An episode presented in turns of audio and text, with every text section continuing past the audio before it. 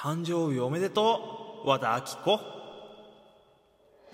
おはようございます。4月10日日曜日の朝です。お目覚めいかがでしょうか。